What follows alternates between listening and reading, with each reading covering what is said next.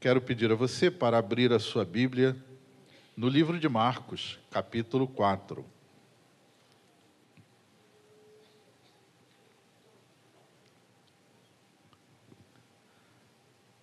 Marcos, capítulo 4.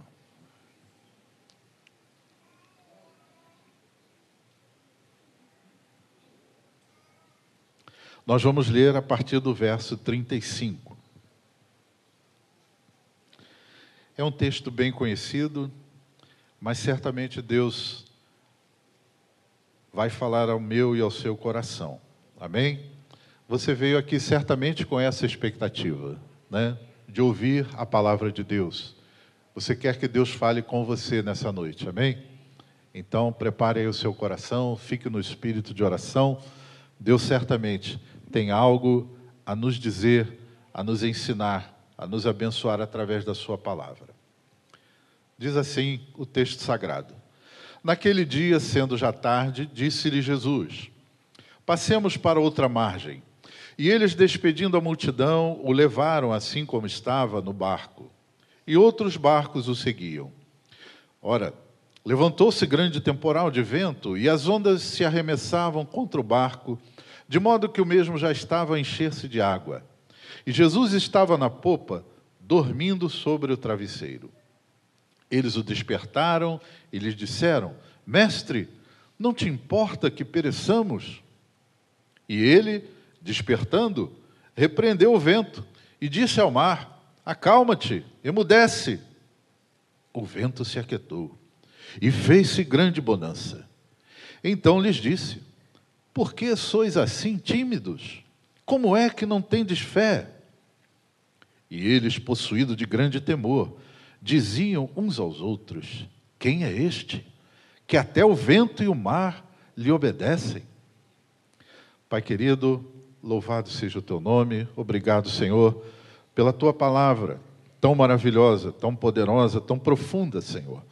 E que nessa noite, certamente, tu queres falar aos nossos corações, tu queres, ó Deus, de alguma maneira, tocar nas vidas, transmitir, Senhor, aquele teu propósito, teu desígnio nessa noite. Senhor, que a tua graça que o poder do teu Espírito Santo, que a autoridade que vem de ti, vem do teu trono, possam, Senhor, nos capacitar a transmitir aquilo que tu queres, a tua palavra, aos nossos corações. É a nossa oração no nome de Jesus com gratidão. Amém. Graças a Deus. Irmãos, esse cenário é um cenário comum de vários milagres, de várias mensagens, de vários acontecimentos no ministério do Senhor Jesus, o Mar da Galileia, que na verdade não, não é um mar, é um grande lago, é um lago de, água, de águas doces, que está ali na região da Galileia, naquela, naquela área tão comum ali onde Jesus exerceu o seu ministério durante um bom tempo. Uma boa parte do tempo Jesus é, ministrou ali no Mar da Galileia, na região da Galileia, que é também chamado de Mar de Quinerete, Lago de Genezaré, Mar de Tiberíades.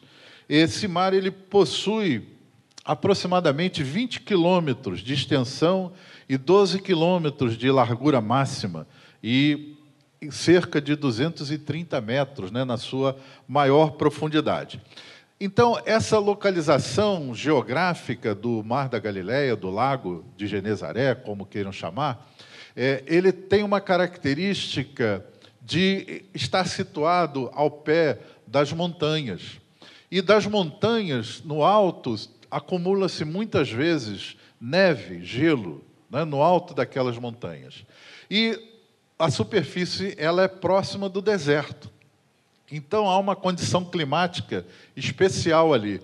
Quando sopra o vento gelado das montanhas e se encontra com os ventos quentes da superfície, a pressão do ar, ela provoca ventanias muito fortes. Então, em várias ocasiões, o mar da Galileia, o lago de Genezaré, ele é açoitado por violentas tempestades, e elas acontecem repentinamente. O tempo está bom, sol a pino, o mar tranquilo, e de repente acontece uma ventania e as ondas começam a se revoltarem. E isso aconteceu nesse episódio aqui que nós lemos. Né? Era um dia como outro qualquer, era um dia comum na, no ministério do Senhor Jesus. Diz o texto que já era tarde. Querido, se alguém na história teve um um, um tempo tão produtivo na, na sua vida, no, no seu ministério, no seu propósito, naquilo que ele desejava fazer, no seu propósito, seu projeto, esse alguém foi Jesus. Durante três anos e meio, Jesus administrou seu tempo de uma maneira muito sábia, muito diligente, porque apesar do pouco tempo parecido, ele orava, ele pregava, ele ensinava e ele estava sempre em movimento. Quando nós lemos os evangelhos, nós vemos Jesus sempre em ação, em movimento. Muitas vezes ele passava noites inteiras orando e no outro dia já estava andando pelas aldeias, pregando nas cidades, pregando nas sinagogas ou indo até o templo. O Senhor Jesus era alguém que trabalhava intensamente e que administrava muito bem o seu tempo, não perdia tempo, não perdia oportunidades. E no, o texto diz que então, depois de um dia inteiro de ministração, de pregação, Jesus pede para os discípulos prepararem um barco e planeja estar do outro lado, da margem do lago da Galileia. Vamos para o outro lado, passemos para a outra banda, ele diz aos discípulos. E assim ele foi. E o texto diz algo também muito marcante, muito emblemático, curioso. Jesus estava dormindo. Na travessia, ele aproveitou para dormir. Não, é? não tinha mais ninguém para pregar, não tinha mais ninguém para ensinar. Ele ia passar para o outro lado, ele aproveitou o seu tempo então para dormir porque, como nós falamos, o ministério de Jesus era intenso, ele estava cansado. Isso também é uma marca muito característica da sua humanidade. O Senhor Jesus, embora sendo 100% Deus, Deus encarnado, ele era humano, ele assumiu a natureza humana. Então, como ser humano, ele sentia cansaço, ele sentia sono, sentia sede, fome, isso nós temos em vários relatos da palavra de Deus. Bom, o fato é, irmãos, que levantou-se uma tempestade. Num dia como outro qualquer, num dia comum da vida, do ministério do Senhor Jesus, de repente, levanta-se uma tempestade. Eu não sei a sua realidade hoje, eu não sei a sua trajetória, como você entrou aqui nessa noite, como você tem conduzido a sua vida, talvez entrou aqui num dia normal, num dia como outro qualquer. Porque eu acredito que nesse auditório aqui existam três grupos de pessoas, normalmente.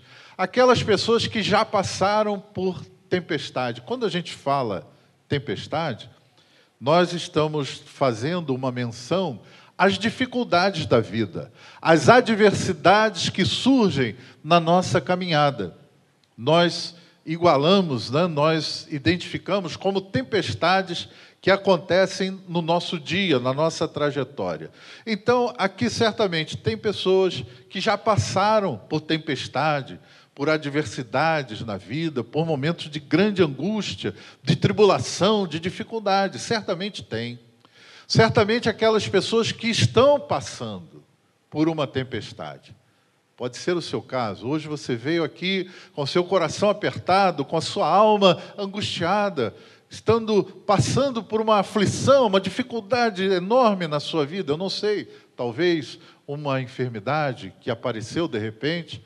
Você foi ao médico numa consulta de rotina e recebeu um diagnóstico um tanto quanto sombrio ou talvez na sua família alguma coisa não está correndo bem, não está indo bem, há um desentendimento, uma desarmonia, há uma dificuldade no relacionamento na sua família, está afligindo o seu coração.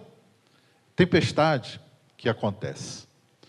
E o terceiro grupo, se você já nunca passou, não está passando, pode se preparar. Não fique com medo, não, não se sinta ameaçado, mas é uma tendência natural. Na vida, nós podemos ter um dia mau, um dia de sofrimento, um dia de dor, um dia de tempestade.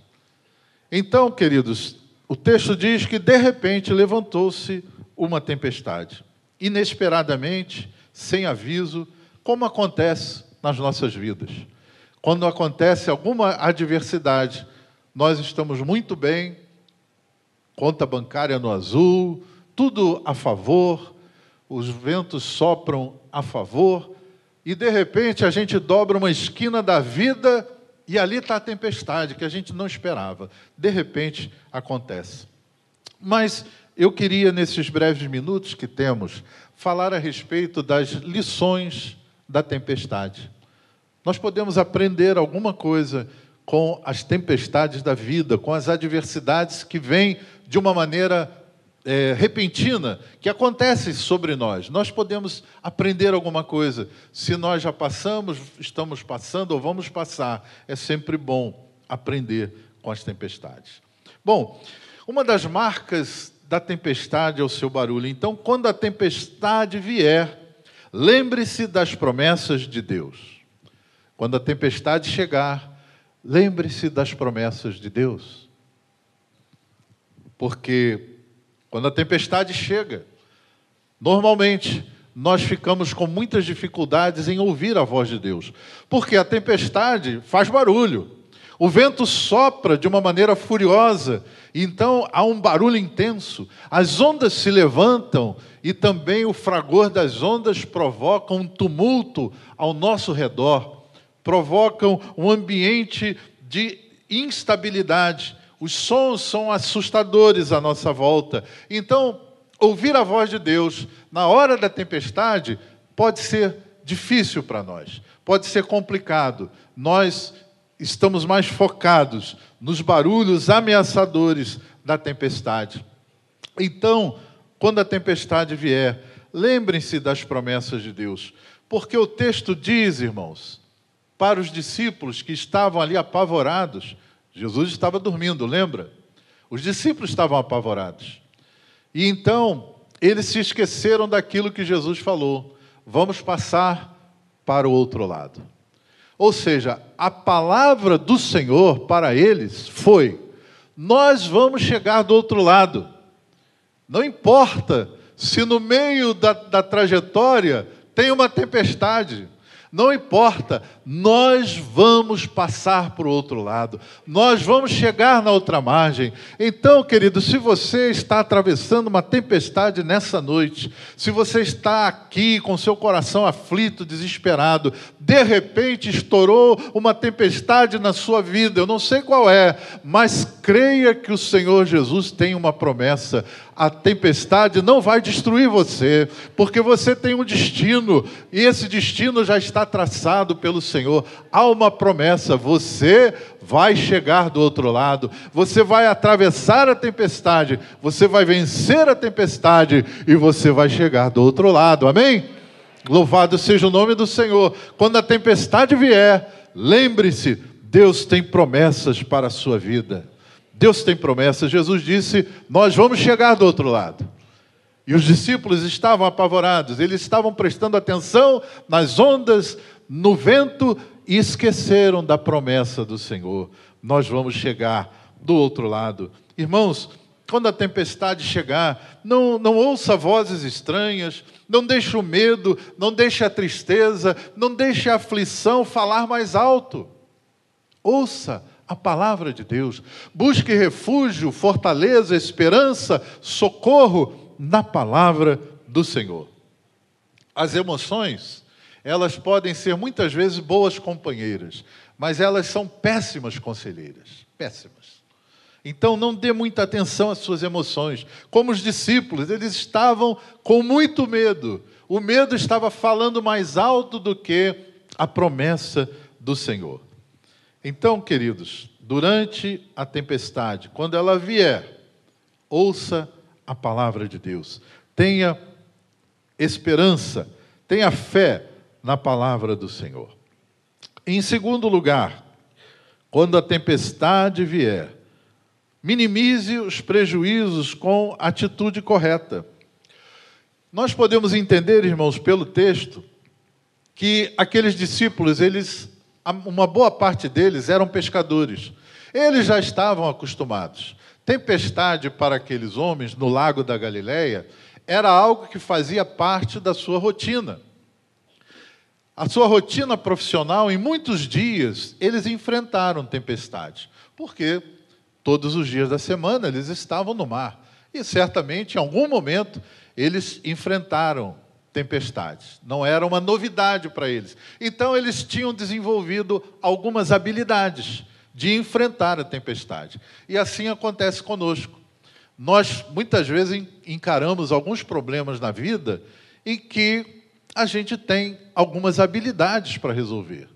A gente desenvolveu algumas capacidades de solucionar alguns problemas que vêm para a nossa vida. E assim era com aqueles homens. Eles eram profissionais, eles estavam acostumados a enfrentar a tempestade.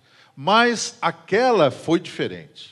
Aquela parecia algo muito mais assustadora, porque o texto diz que o barco começava a se encher de água. Eles certamente tentaram tudo o que eles sabiam a respeito de enfrentar tempestade. João deve ter falado para Pedro: olha, pega o balde aí, vai tirando água. André, olha, coloca o barco aqui nessa direção, enfrentando aqui as ondas desse jeito, e nós vamos conseguir, nós vamos chegar. Mas houve um ponto naquela travessia, naquela tempestade, em que todas as habilidades, toda a capacidade daqueles homens não adiantavam nada. Eles estavam já prevendo que o barco ia afundar, que eles não iam conseguir superar aquela dificuldade. Eles não iriam conseguir vencer a fúria daquela tempestade. O cenário se agravou. O cenário ficou pior, o vento soprava mais forte, as ondas ficaram mais altas. E aí os prejuízos começaram a ocorrer. Certamente, tudo que eles tinham no barco começou a se encharcar de água. Se eles tinham alimentos guardados, encheu tudo d'água, estragou.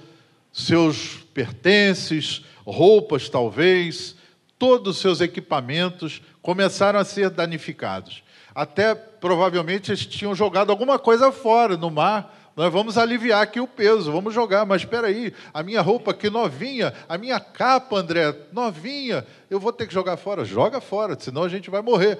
O barco vai afundar. Então os prejuízos começaram a acontecer durante a tempestade por causa das suas é, práticas que não funcionaram. Então, durante a tempestade, minimize os prejuízos, tome a atitude correta. Então, queridos, o que eles fizeram? Pararam num determinado momento e lembraram: Jesus está no barco, mas cadê ele? Onde está? Está fora do alcance da visão.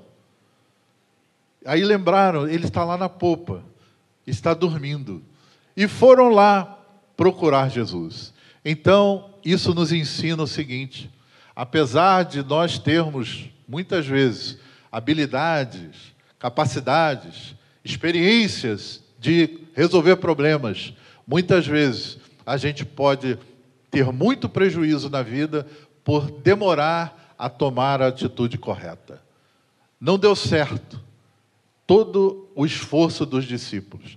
Talvez você esteja lutando com um problema na sua vida, você está tentando tudo que você sabe que você pode e nada está funcionando. Você está tendo prejuízos seguidos por não recorrer a Jesus. Nessa noite, recorra ao Senhor. Tome a atitude correta antes que os prejuízos fiquem maiores, antes que o barco comece a se despedaçar. Vá depressa recorrer a Jesus. Tome a atitude correta. Quando a tempestade vier, lembre-se: Jesus está no barco. Irmão, Jesus está conduzindo a sua vida, Jesus está na direção, Jesus está no controle, mas como, pastor? A tempestade é furiosa, o vento é forte, as ondas são altas, o barco está desgovernado, enchendo de água. Como é que Deus está no controle? Jesus está ali. Jesus está no barco. Ou seja, as aparências, elas não podem nos convencer, elas não podem nos intimidar, elas não podem tirar a nossa fé e a nossa esperança. Realmente o cenário era assustador, mas o, o importante é que Jesus estava nesse cenário. Jesus estava no barco. Irmão, se Jesus está no barco da sua vida, ele não vai afundar você não será destruído, você não será submergido, você não será arrasado por essa situação. De alguma maneira, o Senhor Jesus estando no barco, você pode nessa noite dizer: Senhor, socorre-me. Senhor, me ajuda. Senhor, dá-me o livramento, dá-me o escape. Aleluia. E foi isso que os, os discípulos finalmente fizeram. Eles foram lá recorrer a Jesus, despertar Jesus. Jesus estava fora do seu alcance visual, mas eles lembraram. Eles lembraram, irmãos, isso dá-nos uma esperança muito grande, que apesar de muitas vezes a, a, nossa aflição, a nossa dor, a nossa angústia ser muito grande, nós podemos ter a certeza que Jesus está perto. Ele está perto. Ele estava fora do alcance da visão, porque ele estava na popa. A popa é daquele barco, ele tinha um ressalto, onde o Senhor Jesus ficou ali, dormindo no travesseiro. Então estava fora do alcance visual. Mas eles sabiam, eles se lembraram: Jesus está aqui. Jesus está perto. O Senhor está perto. A Bíblia diz que perto está o Senhor daqueles que o amam, daqueles que confiam nele, daqueles que têm um coração quebrantado e contrito. Então, querido, o Senhor está ao alcance da sua oração. Clame ao Senhor, Ele está ao alcance da sua voz, Ele vai ouvir a sua oração, assim como ouviu a, o clamor dos discípulos. Eles disseram: Senhor, nós vamos morrer. É uma oração muito tola, na verdade. Como nós vamos morrer? Inclusive Jesus ia morrer. Era, era o clamor dos discípulos: Senhor, nós vamos morrer. Nós vamos todos morrer aqui. E o Senhor Jesus se levanta e, olhando para eles, talvez até com um sorriso no canto dos lábios, e diz: Vento, acalma-te, mar, emudece. E diz o texto que imediatamente aquele cenário de ondas fortes, de vento furioso, imediatamente tudo se acalmou. Tudo se acalmou, o vento parou, as ondas sossegaram, o mar ficou tranquilo. E Jesus olha para aqueles homens apavorados, encharcados, molhados, cansados e apavorados, e diz para ele: Como é que vocês não têm fé? Por que vocês são tão tímidos, tão medrosos?